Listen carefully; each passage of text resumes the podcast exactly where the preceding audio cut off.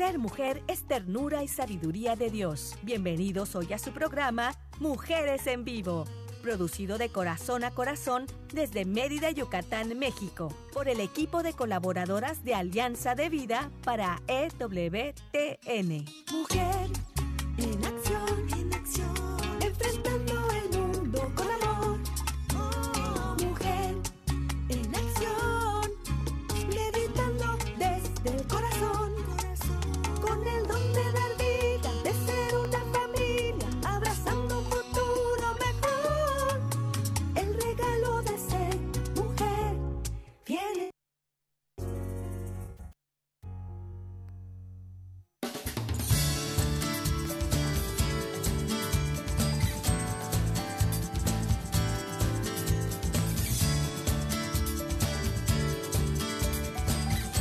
Saludos, estimados radioescuchas. Les saluda Carmenek del programa Mujeres en Vivo en esta hermosa tarde donde vamos a estar transmitiendo con muchísimo gusto desde Mérida, Yucatán, México para EWTN Radio Católica Mundial. Quiero agradecer en los controles a la productora Katia Baliño en Alabama, Estados Unidos, y a César Carreño en los controles aquí desde Mérida, Yucatán, México. Bueno, y tenemos el gusto de contar con la participación de Selmi Loesa aquí en, en cabina. Hola Selmi, mucho gusto. Hola Carmen, hola a todos allá en sus casitas o donde quiera que nos estén escuchando. Ojalá que sea una tarde bonita y con muchas bendiciones. Así es, ¿verdad? Sobre todo eso. Eh, pues ya es una bendición el abrir los ojos, ¿verdad? Mirar esta hermosa en la mañana, luego la tarde, el, el, estar bien, ¿verdad? El estar con la familia, todo eso, como tú dices, pues es una bendición. Y aquí en Yucatán estamos siendo bendecidos con un poquito de agua porque está lloviendo poquito, pero Sí, sí, muy rico, muy rico, muy rico de verdad. De, de, después de que hubo mucho calor, en estas pequeñas lluvias, lloviznas, sí se siente muy bien. Y bueno, y también tenemos la bendición de contar hoy con María José Victoria. Ella es licenciada en Ciencias de la Familia y nos va a compartir un tema muy interesante. María José, buenas tardes, ¿cómo estás? Hola, buenas tardes a todos. Muy bien, muchas gracias. Espero que también, pues en casita todos nos encontremos muy bien. Y bueno, pues hoy vamos a reflexionar de una gran santa, Ay, ok. Y, yo le comentaba a Selmi, oye, ¿y será que será una temporada o habrá temporada 2? Porque tus temas son tan interesantes que nos vamos al capítulo 1 y capítulo 2, ya parecen series. Muy bien, pues fíjate que vamos a hablar, como tú dijiste, de Santa María Goretti, modelo de, de, castidad y pureza. Oye, qué tema. Cuando, cuando escuché, cuando leí también esta parte de castidad y pureza, dije, wow, ¿cuánta falta hace en estos días hablar acerca de la castidad y la pureza? Porque se puede pensar hoy en día que ya es algo olvidado. Exacto, que ya no existe. Sí. Pero no, la realidad es diferente. Así es, podemos pensar que no, hombre, eso ya no se usa, Carmen.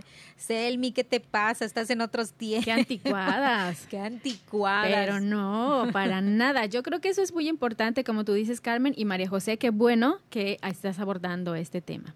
Sí, así es. De veras que cuando vemos, por ejemplo, a las jovencitas, y mira, 15, 14 años, que no te diré que es en la, solamente en la forma de vestir, porque a veces no, no es que vistan tanto con, con el escote o, o la minifalda, no, pero es en el pensamiento que dicen, yo ya no quiero tener hijos, yo solamente voy a vivir con una pareja y cuando esto ya no funcione, bye, cada quien por su lado.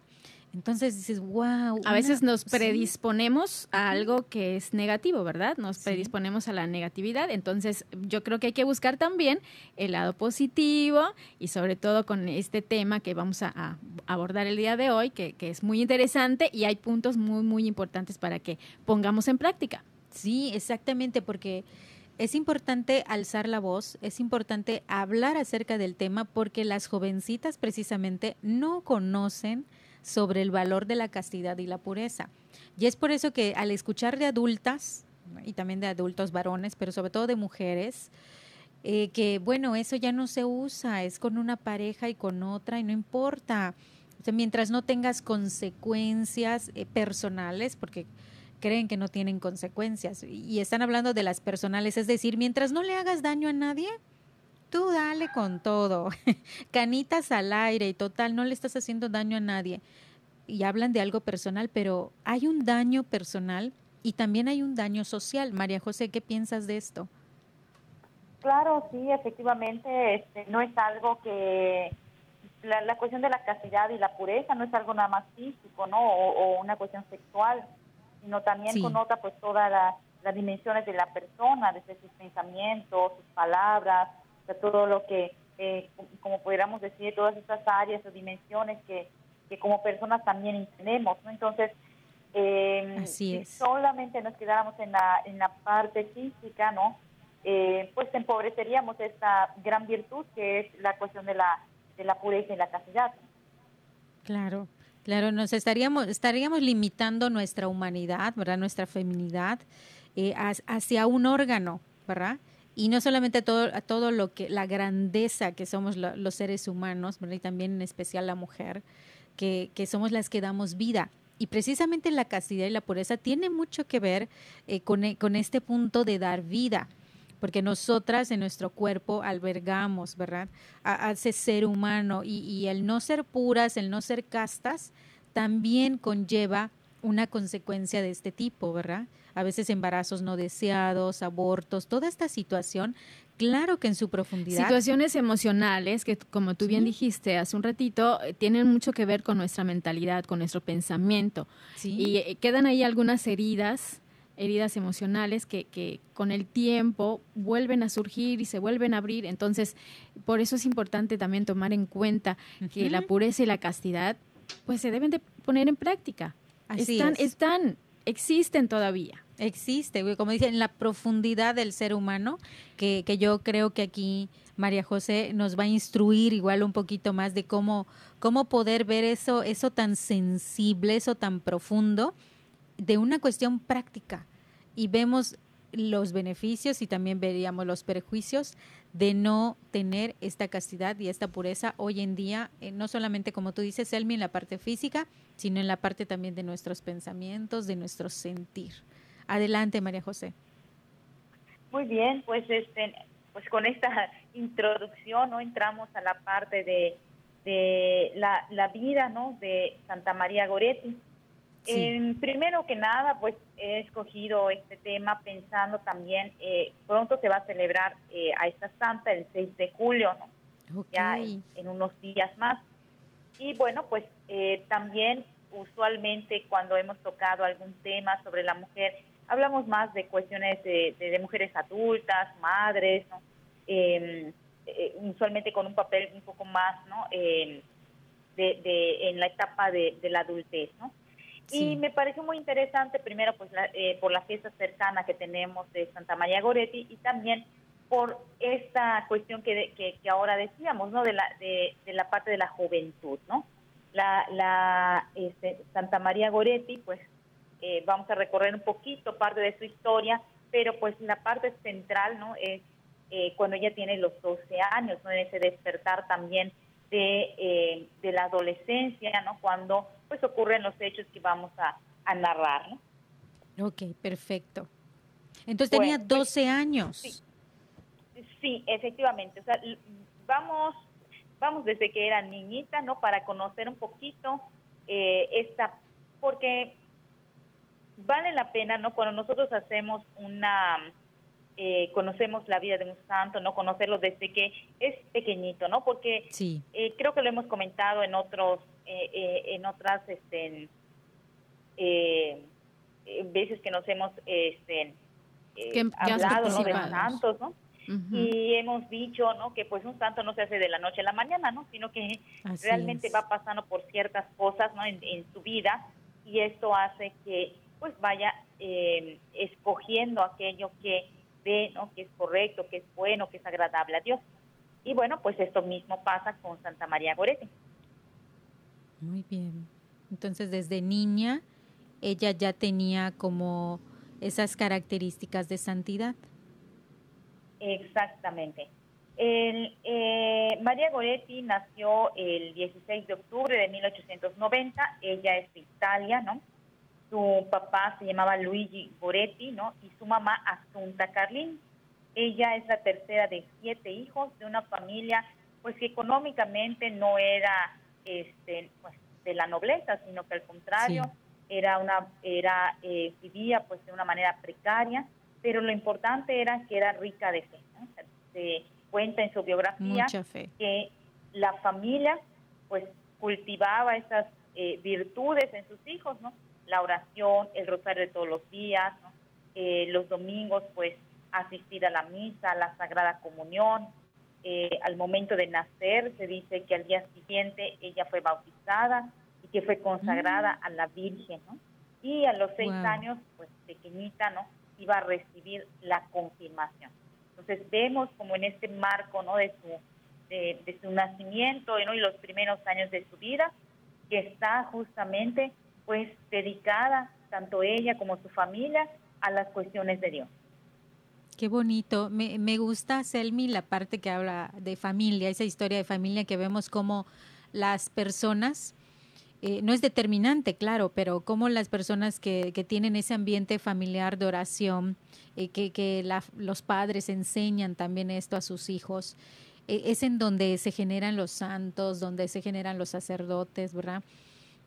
Claro que no es determinante que si tu familia no fue así, quiere decir que tú nunca vas a ser santo, ¿no? pero, pero me llama siempre la atención cuando se habla de un sacerdote, de un santo, que muchas veces su familia es la que eh, da esos inicios, ¿verdad? De formación. Exactamente, es muy importante porque la familia es la base, es de donde nosotros eh, nos formamos como personas, como seres humanos, sobre todo con esa humanidad, ¿verdad? De la que tanto pedimos y queremos que esté presente en este mundo, pues ahí es, es muy importante la fe, el ejemplo de los, de los padres hacia los hijos, sobre todo ir encaminándolos hacia ese camino, hacia el camino de la santidad.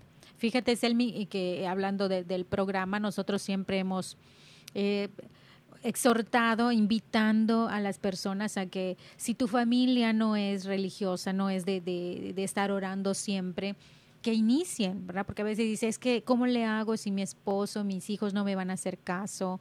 Pero, pero nosotros invitamos, ¿verdad? A esas mujeres, a las mamás, a la tía, a la abuelita, que inicie, que, que sea ella la, iniciadora, la piedra de, su familia, que inicie con este tipo de oración. Y, no, y no dejarse caer, no dejarse caer, porque estamos rodeados, rodeados de, de tentaciones, de maldad, de malicia, pero si nosotros mantenemos esa fe, esa fuerza y eso que queremos dejarles a nuestros hijos, yo sé que lo podemos lograr.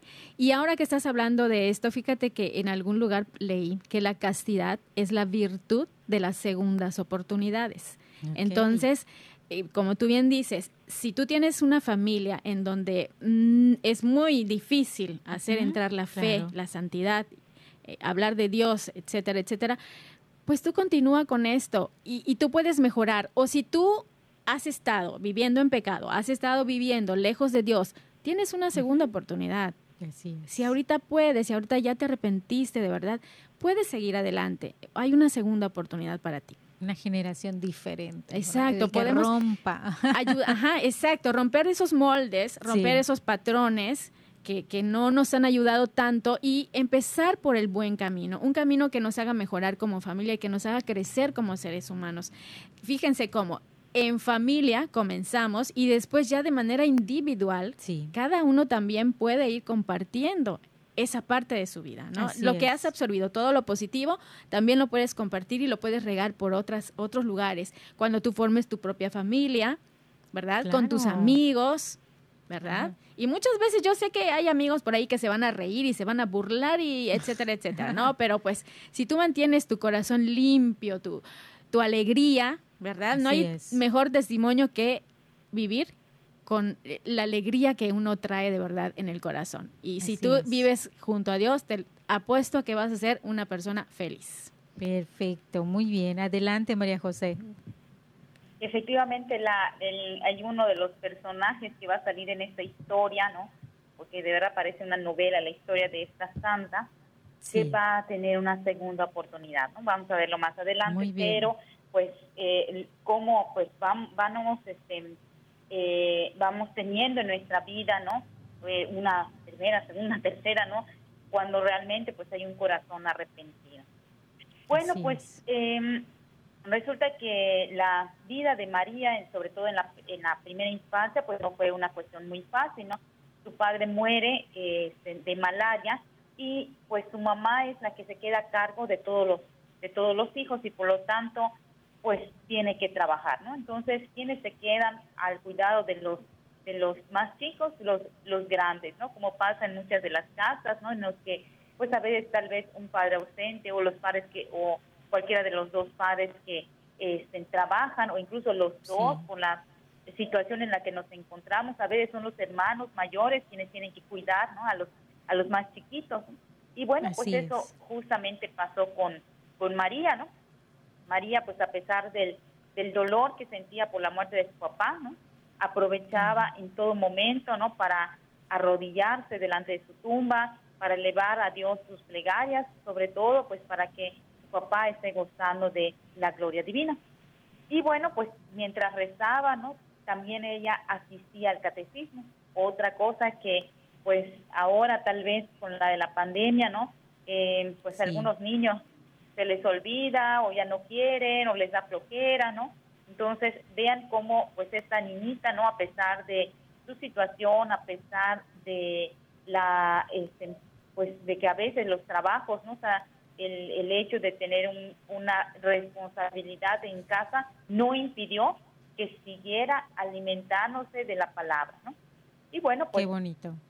Eh, posteriormente, pues ella va a hacer su primera comunión que fue algo también que no, eh, como diríamos, que no fue tan fácil, ¿no? Por, primero, pues por la cuestión de la edad y segundo, pues por la situación precaria en la que vivía, ¿no? Cuentan en la biografía que un día le pregunta a su madre que cuándo va a hacer su, comunión. Era algo que ella deseaba, sí. Exactamente. Y, y vean esto, o sea, cuándo, o sea, cuándo ese anhelo eh, casualmente estas, estos días, eh, ya ven que en algunas parroquias se ha estado preparando para las primeras comuniones aquí en el estado, ¿no?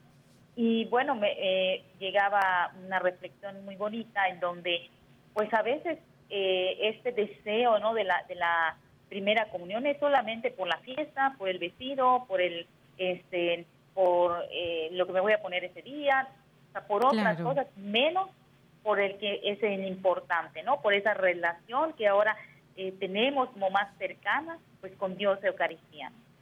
Así es, qué, qué bonito esta parte de buscar siempre lo profundo, lo más importante y lo demás es pura añadidura, como lo podríamos ver en muchos eventos ahorita de primera comunión, de 15 años, de bodas, o sea, de muchas eh, fiestas que solamente vemos la reunión, o sea, vemos la añadidura, pero perdemos lo esencial, lo profundo, ¿verdad? Y ibas a comentar algo, Selmi. El significado de, de esa cercanía con Dios, de dejar que, que Dios entre a tu vida a, través de la primera comunión, o sea, esa, esa em, convivencia con Dios, esa cercanía, dejar que esté contigo en tu cuerpo. Qué bonito. Y ella lo anhelaba.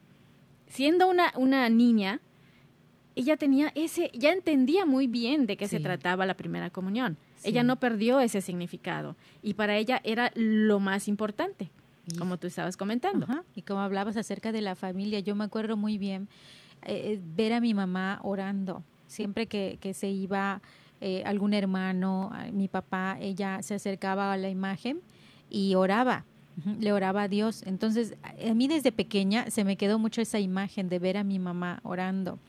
Y, me acuerdo que yo soñaba, soñaba con la Virgen y que yo estaba en, la escuela, en mi escuela, en mi escuelita, y en el camino, yo iba en el camino de, esa, de la escuelita y yo veía a la Virgen y eran, y eran sueños, ¿verdad? Eran sueños, pero, pero ¿de dónde me venía ese sueños? Como dice Santa María Goretti, a través de la familia, de lo que tú ves en la familia o en personas significativas para ti, se va, se va fortaleciendo la parte espiritual, Desde muy pequeños. Yo me acuerdo mucho de esto ahorita que hablan de la niñez de Santa María Goretti, como ella lo deseaba. Y de verdad que, es, eh, es esa invitación otra vez para, para las mamás, para las tías, para todas las mujeres y personas que nos escuchan, a que no nos dé pena. De poder agarrar un rosario, de poder hacer una oración, eh, aunque los niños parezca que no, que no escuchan, yo lo veo con mis hijos, ¿verdad? Eh, que están viendo la tele, una caricatura, mil cosas, y poder decirles, a ver, alto, vamos a, vamos a rezar porque ya nos vamos a dormir. O a ver, alto, vamos a hacer la oración de la comida, dar gracias por la comida. O sea, todo esto parece que, ay, la rara eres tú. Pero poco a poco tu familia se va dando cuenta que es importante y de esta manera va poniendo a Dios en el centro de su vida, que eso es lo más importante. Entonces, pues les invitamos a conocer acerca de la vida de Santa María Goretti, modelo de castidad y pureza. Está Selmi Loesa, psicóloga, María José Victoria, licenciada en Ciencias de la Familia, y una servidora, Carmenek. Y les invitamos a que vayan por su, por su hoja, por su computadora, en donde anotar, porque estoy segura que vamos a aprender mucho de esta santa. Vamos a un corte y regresamos con más de tu programa Mujeres en Vivo. Quédate con nosotras. Ser mujer es belleza por dentro y por fuera. Vamos a un corte y regresamos.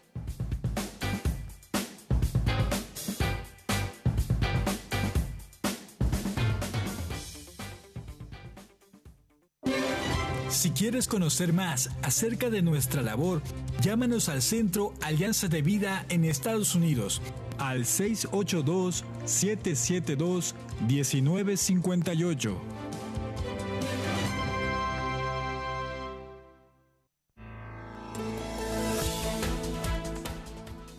Mujer, este es tu momento.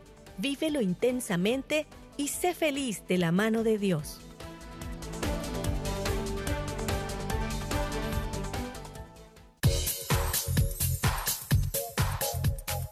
Estás escuchando Mujeres en Vivo de Corazón a Corazón.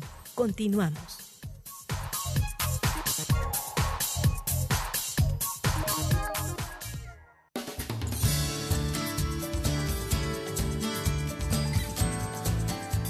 Continuamos con tu programa Mujeres en Vivo y recuerda que puedes encontrarnos en el Facebook AV Mujeres Católicas en Vivo y en la página alianzadevida.com puedes escuchar en la sección radio todos los programas grabados para volver a disfrutarlos, a reflexionar y compartir con tus seres queridos esas personas especiales que crees que pudiera hacer, serle de mucha utilidad.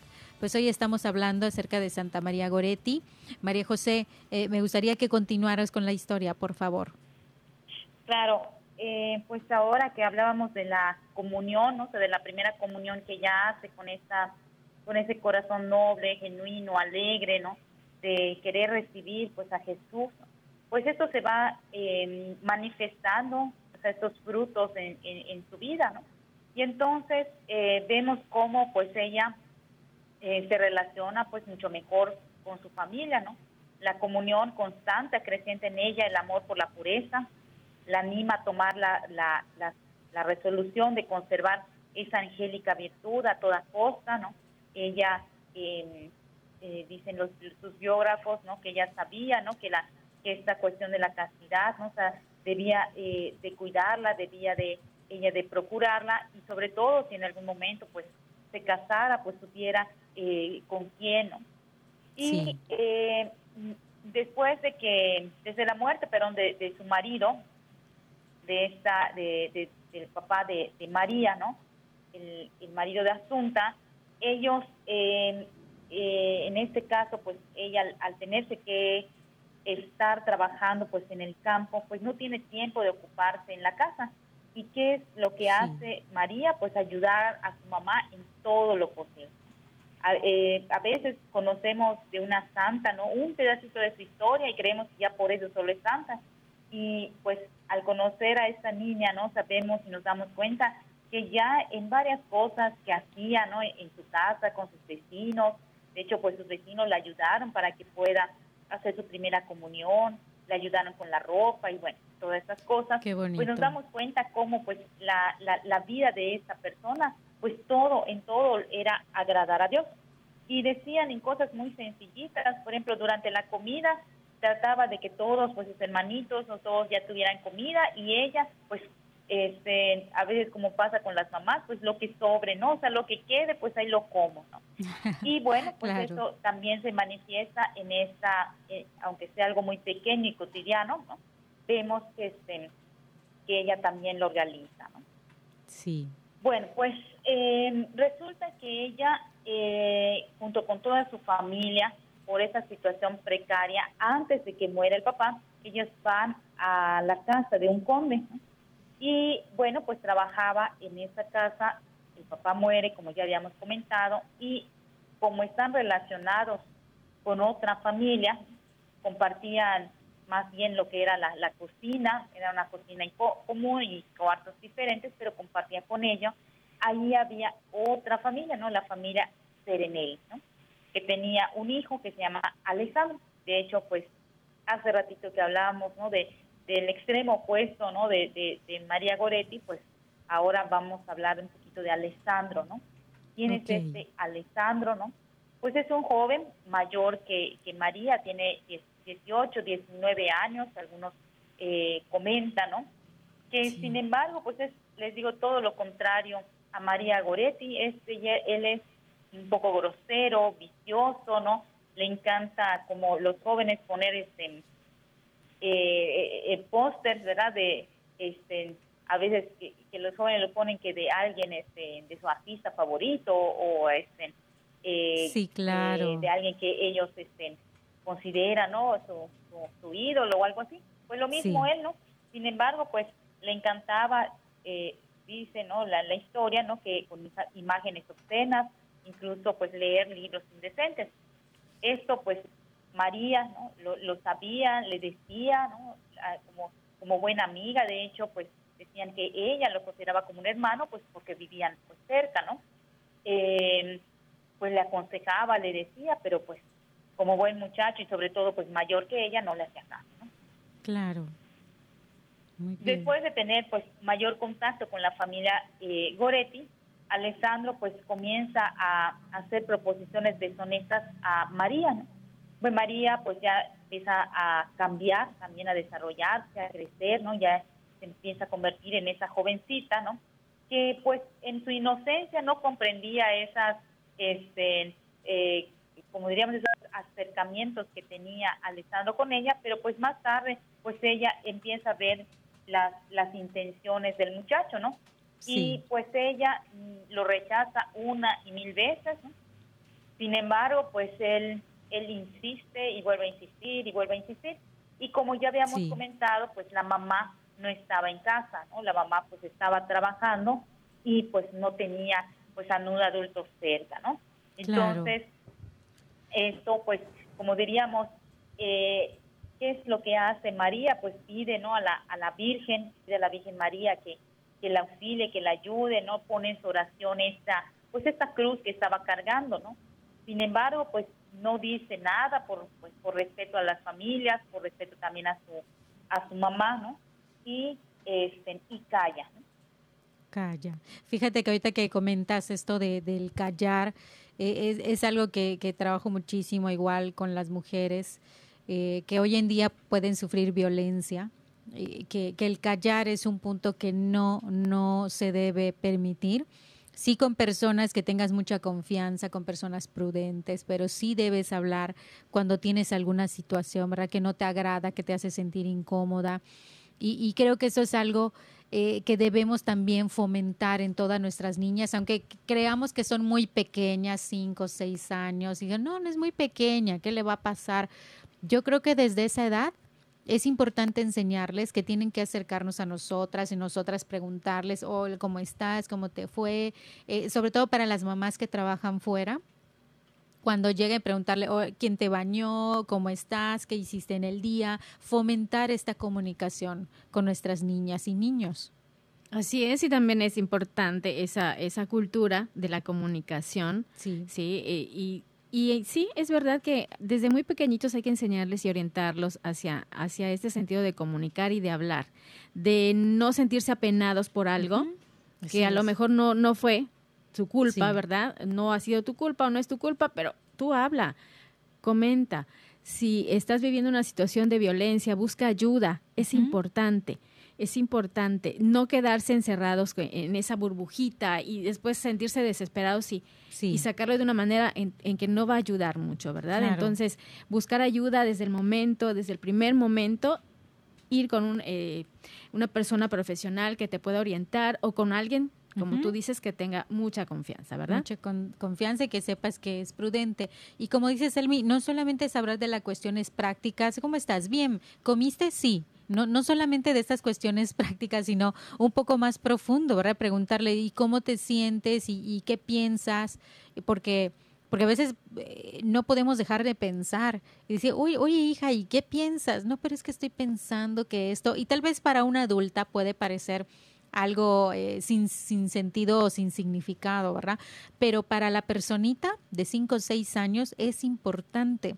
Entonces, escucharlos desde esa edad y luego cuando tengan 12, cuando tengan 15, sí van a continuar diciéndote porque ven que tú tomas en cuenta esos sentimientos y emociones, ¿verdad? Eh, si le dices, ay, hija, ¿qué cosas piensas? Hay nada que ver. Ay, minimizar. minimizar, darle la vuelta a indiferencia, esa personita, porque ya es toda una persona, ¿verdad? Pero en pequeño, esa personita ya no se va a volver a acercar a ti, ni te va a hablar de sus sentimientos y emociones, como tal vez a Goretti en ese momento decía es que me hace sentir incómoda, ¿verdad? Eh, no sé qué, cómo se llama esto, qué pretende, pero pues ella prefirió en ese momento eh, callar, ¿verdad? No, no, no meter en problemas a su mamá o no eh, contrariar a su mamá o hacerle que se pusiera a pensar en otras cosas, ¿verdad? Porque sabía que trabajaba mucho. Pero bueno, la invitación pues es a, a, platicar, abrir esas vías de comunicación, como dice Selmi, pero no solamente en lo trivial, sino también en lo profundo, para compartir los sentimientos y emociones. Muy bien, adelante María José. Sí, sí porque este, en el caso de, de María eh, Alessandro, ¿no? que este, este muchacho, pues la estaba amenazando, ¿no? Y a veces así, así sucede, ¿no? O sea, amenazan de que, te, eh, oye, pues si haces eso o lo dices, te va a pasar algo peor, ¿no? O le voy a hacer algo a tu mamá, a tu papá, ¿no? A tu hermano, a tu hermana, lo que sea, ¿no? Y pues la, la, víctima o la persona calla, ¿no? Y eso es lo que le sucede pues también a María, ¿no? O sea, pues con tal de que no le vayan a, hacer algo a, su familia, pues ella decide callarse, ¿no? Como bien dice, ¿no? O sea, no es, eh, eh, no, no, muchas veces la, la persona, ¿no? Está eh, pidiendo por otros medios, ¿no? Sea, gritando auxilio por otros medios, ¿no? Pero pues uno no lo llega a ver, no lo llega a reconocer, ¿no? Y qué bueno cuando pues hay en casa pues eh, una buena comunicación. Que justamente eso es lo que le pasa a, a María, ¿no? O sea, ella no le dice exactamente a su mamá que pues lo que estaba pasando con Alessandro, pero le dice, no me dejes sola, no quiero quedarme sola, pero pues eh, con, como dice eh, la biografía, pues creyeron que solo era una cuestión de capricho, ¿no? No, al no saber cuál es la realidad, pues la mamá la deja, ¿no? Resulta que el 5 de julio de este, de este año, de 1902, ellos estaban en casa, ¿no? Alessandro estaba realizando un trabajo y le pide el favor a la mamá de María que lo haga por él, o sea, que termine eh, haciéndolo. Entonces, la mamá lo realiza y mientras tanto, pues Alessandro va a acosar a María, ¿no? Le dice, oye, que este, ven aquí, ¿no? Sea, este, eh, eh, ven, ven, aquí un momentito, quiero que me sigas, ¿no? Y María le dice que no, que no, que no, y, la, y él pues la somete, ¿no? La agarra violentamente y pues eh, forcejea, ¿no? De hecho, pues eh, al, al, someterla, ¿no? Ella él trata de, de, violentarla, ¿no? De arrancarle la ropa y todo, pues ella eh, le dice que no, ¿no? O sea, que no haga eso porque pues es pecado, que va a ir al infierno, que eh, pues que era algo, algo malo, ¿no? Y por lo tanto, pues pensemos en esa escena, en ese momento en donde ella está sí, pero sin embargo el, el, el joven no pues no hace caso, le, le importa un poco lo que ella le dice y sobre todo pues hacer este desagravio no contra contra esta persona y sobre todo pues contra Dios y ella él, él, le dice no pues si no te dejas te mata y eso efectivamente es lo que lo que sucedió como ella se resistió una y mil veces pues él agarró un cuchillo y la la este la asesinó no qué es lo que pasa pues al fin y al cabo, pues como joven, ¿no? No era, creo que, como diríamos, la intención de llegar a eso, pero muchas veces la ira, ¿no? la ese arrebato, nubla, nubla ese conocimiento, nubla la conciencia en ese momento. Y bueno, la deja ya tirada, sin embargo, escucha que ella está gimiendo, ¿no? Ah, pues dice, está viva, regresa, ¿no? Y la sigue apuñalando, dándole ya, como diríamos, los últimos, este, eh, ¿Qué cosas? Este, golpes, ¿no? Para, para matarla. Queda inconsciente, sin embargo, pues como estaba cuidando a una de sus hermanitas, ella eh, logra verlo, ¿no? Grita, imagínate la escena en ese momento, ¿no? Grita, pues otras personas lo escuchan, el papá de él lo escucha, el papá de, Alessandro lo escucha, van a ver qué sucedió, llaman a la mamá y bueno, imagínense la escena, ¿no? se están llevando obviamente a, a María, ¿no? Para que tratar de salvarla, ¿no? Y lo que sucede a continuación, o sea, estamos hablando de pues menos de 24 horas, es eh, ella, a pesar de todo, eso es lo que los médicos dijeron, a pesar de todas estas eh, puñaladas que le estuvieron dando, ¿no? pues ella seguía consciente, seguía eh, pues, consciente de lo que había pasado, de su realidad. Y lo que sucede en el hospital, pues es lo, lo pues podríamos decir un, un gesto pues muy bonito, ¿no? Un gesto que de verdad eh, quienes están cercanos a Dios, ¿no? Eh, muchas veces en, en, algunas homilías lo he escuchado de, de, los padres que lo dicen, que quien eh, reza el rosario, quien, este, quien está cercano pues a la, a la Virgen, no los dejan en los últimos momentos y eso es lo que pasa con con María Goretti. Ella logra estar en el hospital, pues ver a su mamá, eh, incluso confesarse, eh, preguntar por sus hermanos, o sea, tiene todavía conversaciones con ella, incluso pues en, en ese en ese momento el, el padre al estarla este, pues dándole la confesión le pregunta, ¿no? Antes de darle la, la comunión, le dice, perdonas de todo corazón a tu asesino. Y la respuesta de ella, una de las frases que, se pueden a, leer una y otra vez, con respecto a lo que dijo, sí, lo perdono por el amor de Jesús. Y quiero que Él también venga conmigo al paraíso. quiero que esté a mi lado, que Dios lo perdone, porque yo ya lo he perdonado. Qué fuerte, qué fuerte. Cuando estabas hablando acerca de Alessandro, eh, eh, que, que, se nubló, ¿verdad? Esta palabra se nubló, o sea, ya no se dio cuenta de lo que hacía, eh, con tal de que Goretti hiciera lo que, lo que él pretendía y ella al negarse, él, él se nubló y ya no supo qué más, ¿verdad? Y muchas veces nosotros podemos estar en esos casos, ¿verdad? De nublarnos, ya no saber qué es lo que estamos haciendo qué es lo que estamos decidiendo y así seguimos nuestra vida y cometemos muchos errores. Tal vez no tan fuertes como el de Alessandro de un asesinato, pero sí eh, pequeños errores que trascienden, ¿verdad? Para con nuestros hijos, con, con el esposo, con la esposa, con la familia, con los vecinos. Tratamos mal a mucha gente, puede ser, y no nos damos cuenta lo que puede ocasionar. Me gustó mucho leer una, un letrero que decía, practica la pausa. Cuando dudes, pausa. Cuando te enojes, pausa. Cuando te canses, pausa. Cuando te frustres, pausa. Y cuando pauses, reza. Algo, muy importante. ¿qué, me pasa? Señor, ayúdame. O sea, pedir ayuda. No, no dejarlo todo a esta parte humana, sino siempre ir a la parte espiritual para, porque las fuerzas espirituales son más fuertes a veces que, que las partes psicológicas, ¿verdad? Que la parte de inteligencia. Entonces, poder ir a esa fuente tan grande que tenemos los seres humanos, que es nuestra espiritualidad, nos puede ayudar en muchos momentos importantes.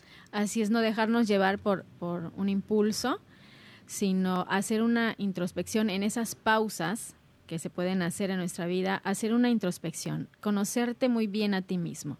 ¿En qué momento soy vulnerable? ante esa persona, en ese momento, en ese lugar, en esa situación. Conocerte. En ese momento yo soy vulnerable a cometer algo, un error. ¿Sí? Algo negativo. Entonces, si ya conozco yo esa parte de mí, es más fácil tener el control. Sí. Controlarte a ti mismo, controlar eh, tus pensamientos, tus actos, ¿sí? Y es, es importante siempre detenerse, hacer esa pausa, pensar, la introspección, ¿qué me está pasando en este momento? Ante esa situación, ante esa persona, ¿qué pasa? ¿Cómo, cómo reacciona mi cuerpo? ¿Y qué puedo hacer? Porque mi cuerpo no puede ser más fuerte que yo. Entonces, Claro. ahí yo puedo tomar el control. Y, y me llama igual mucho la atención cuando, eh, cuando hablas acerca de comunicación. Comunicar también es observar, ¿verdad? Como los papás, si vemos que, está, que, que tiene ciertas características mi hijo, mi hija, ¿verdad? La observación también es muy importante para poder hacer algo, para poder acercarnos y para poder buscar la ayuda adecuada, ¿verdad? Eh, en un jovencito, en una niña, no se vale que diga, no, nada, no me pasa nada. O sea, si yo como adulto estoy viendo que algo se está pasando aquí, yo como adulto tengo que poner los medios, ¿verdad? Para que esto se pueda solucionar, porque si no puede llegar a lo que a lo que, llegó Alessandro. Entonces, pues eso nos invita también este programa, este tema que con mucho gusto María José nos está compartiendo. Vamos a un corte y regresamos con más de tu programa Mujer en Vivo. Quédate con nosotras.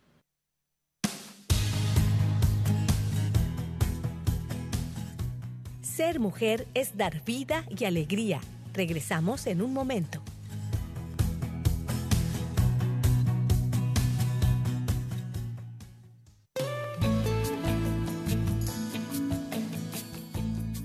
Escuchar tu voz es muy valioso para nosotras. Llámanos desde los Estados Unidos al 1866-398-6377 y desde cualquier parte del mundo marca tu clave de larga distancia internacional y el número 1205-271-2976.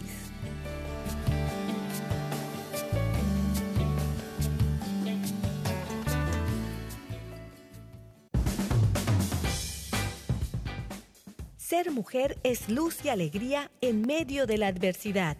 Continuamos con tu programa Mujeres en Vivo.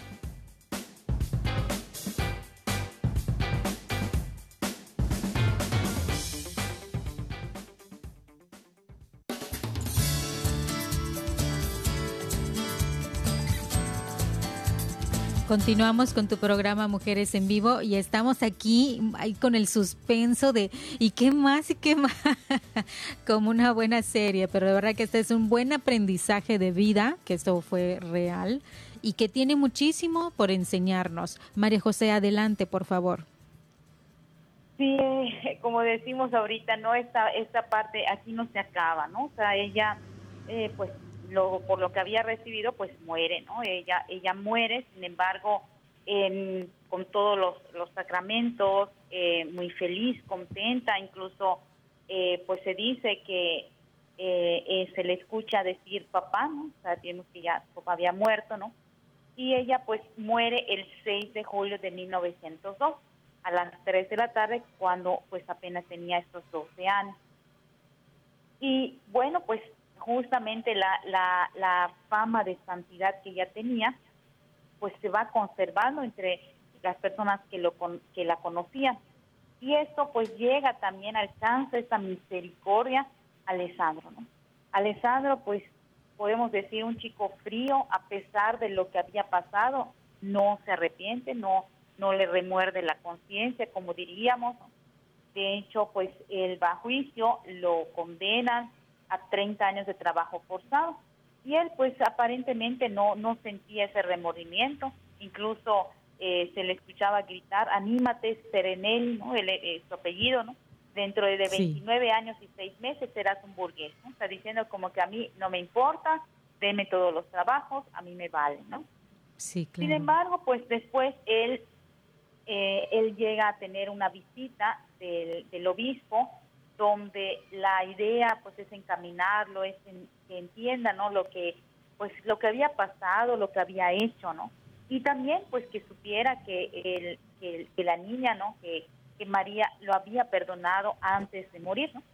Y obviamente pues los carceleros que estaban cerca le decían al al este al, al obispo que, que era un caso perdido, ¿no? Sin embargo, pues el obispo le cuenta, le dice, ¿no? Al principio pues nada, como que pareciera que nada, pero cuando regresa, pues en esa en la soledad de la celda, ¿no? Pues se pone a llorar y la y la, los carceleros, los que estaban cerca de él, pues se quedan extrañados de esa de esa actitud que él tiene. Cuenta eh, la, la historia que en un sueño María se le aparece, que está vestida de blanco, ¿no? Que parece estar en los jardines del paraíso y esto pues Alessandro se lo cuenta al, al obispo en donde él le dice que lamentaba todo, o sea, lamentaba lo que había hecho, se arrepentía, que era consciente de lo que había hecho. Imagínense eh, esta conciencia, ¿no? O sea, eh, lo decíamos hace ratito, o sea, se nubla, y puede pasar mucho tiempo, incluso años, ¿no? De que no nos demos cuenta de nuestros errores. Sea, no es cuestión de la noche a la mañana. A veces, pues, eh, él, él, incluso no sabemos que eh, eh, qué cosas pudo haber pasado en su mente, como diciendo, oye, pues ella se lo buscó, ¿no? O ella, ¿por qué no se dejó? O sea, excusas que a veces eh, para justificar los actos que nosotros vamos realizando. Y Alessandro, pues eso es lo que le pasó, ¿no? O sea, al fin y al cabo, después de un tiempo, se da cuenta del error que había hecho, ¿no? Del, del, del, acto que él había eh, realizado.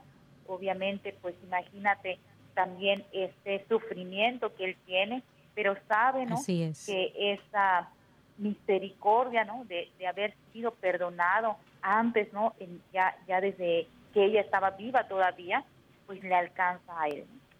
Así es, es decir, que ya tenía el perdón, pero él todavía no quería aceptarlo, no quería acoger ese perdón. Entonces vemos eh, esta, esta, esta situación que viven también esas personas que viven en pecado y que no es muy fácil eh, de la noche a la mañana, y ya se convirtió, ya todo cambió. A veces pasan años eh, de transformación, ¿verdad?, de la persona y eso sí hay que tenerlo muy en cuenta me, me gusta también el, el, papel del obispo, ¿verdad? Que, que, no dijo, ah, bueno, ya lo perdonó y ya yo sigo con mis cosas, sino que lo hizo de mentor, de tutor, de, de esa persona como un padrino, ¿verdad? Yo, yo le comento a, las señoras que a veces están solas o, abuelitas que ven a sus nietos, le digo, búscale un tutor, búscale un mentor, un padrino que lo pueda acompañar, que se pueda acercar a él, porque a veces estos jóvenes, también jovencitas, ya no escuchan a los papás.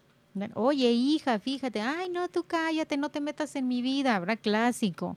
Entonces, si los hijos a veces no nos escuchan como padres, no nos sintamos ofendidos, sigamos orando y busquemos a personas eh, prudentes, sabias, que puedan acompañar a nuestros hijos, que sean ese papel que el obispo fue para Alessandro. E, eso me llama muchísimo la atención. Sí, yo creo que eh, esto es importante. El, buscar, sí, porque es, es, yo siempre lo he comentado, fíjate, con, con las personitas con las, a las que ayudo, y siempre me dicen, es que mi hijo adolescente no me hace caso. Sí. Y eso es muy común. Muy común que los adolescentes no quieran hacerle caso a los sí lo hacen mis amigos porque no quiero escucharlos. Se sienten grandes. Eh, o porque a veces tengo miedo de, que me prohíban algo que yo quiero, ¿no? Entonces, sí buscar a, los adolescentes sobre todo, eh, buscar ayuda en alguien de verdad que te pueda orientar de manera positiva. Sí. Eso es, eso es muy importante. Así que papás, tranquilos, tranquilos, que siempre podemos encontrar a nuestro alrededor personas que pueden orientar a nuestros hijos. Sí. Y eso es lo que hay que pedir en oración, ¿verdad? Esa persona idónea que pueda ayudar a nuestros hijos, que le llegue por otros medios, pero en la oración ese medio va a ser muy bueno. Adelante, María José. Eh, pues terminando un poquito esta parte de la historia también de Alessandro, ¿no? Cómo pues influye en, la, en la santidad también de María, pues su sincero arrepentimiento y su buena conducta en el penal le devuelven la libertad cuatro años antes de que pues terminara la, la, condena, ¿no? Que ya habíamos comentado, era de 30.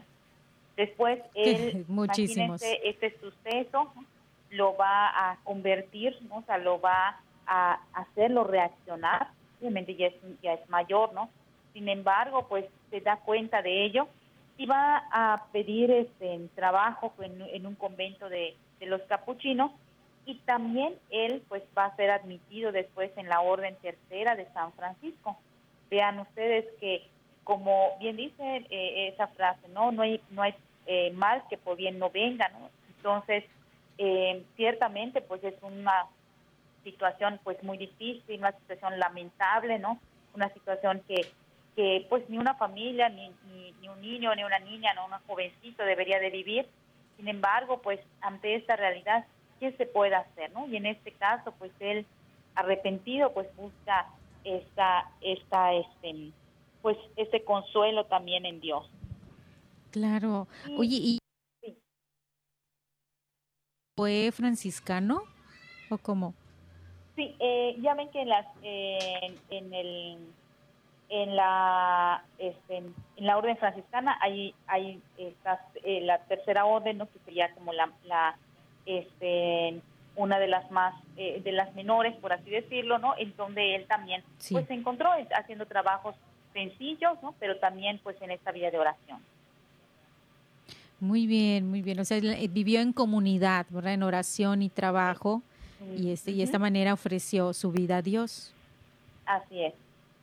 Y bueno, pues algo muy bonito, ¿no? Es que cuando a él lo llaman como testigo en el proceso de, beatificación de María, pues él decide ir, ¿no? A pesar de, pues de la pena, ¿no? Que tenía, de, pues por la situación, pero sin embargo él va y, confiesa, dice, ¿no? Que efectivamente, pues todo lo que, pues tuvo que, eh, pues todo lo que sufrió por, por, por su culpa está, está santa, ¿no? Y en el año de 1937, pues algo muy curioso ocurre. Él va con, su, con la mamá de María, es una Navidad en la que pues va y le pide disculpas a su mamá, le pide perdón a la mamá por lo que había pasado y la mamá pues también lo perdona, o sea, le dice que también lo, lo perdonaba porque pues le dice, ¿cómo no te voy a perdonar si ella, ella ya te había perdonado antes, ¿no? O sea, María te perdonó y pues se sorprenden todos porque ese día en la misa pues comulgan tanto eh, Alessandro como Asunta, o sea, ellos dos, tal vez que pareciera un enemigo, ¿no? Porque una pues pierde su hija, su hija este por él y sin embargo también le otorga el perdón. Wow, qué interesante eh, esta parte del perdón en esta historia y también eh, muy importante los años que tuvieron que pasar y entonces la fe y la esperanza que tiene que haber en las situaciones que estamos viviendo, ¿verdad? Porque muchas veces queremos que, no, mi hijo ya se convierta y fácilmente decimos, como dijo el carcelero, ya no tiene remedio.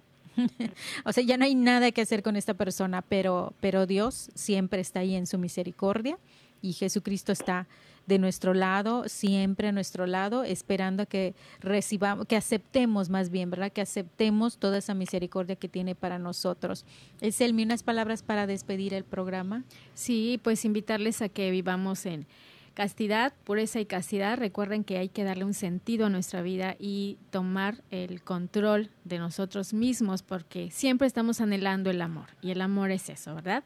Buscar siempre un sentido que sea maravilloso para todos.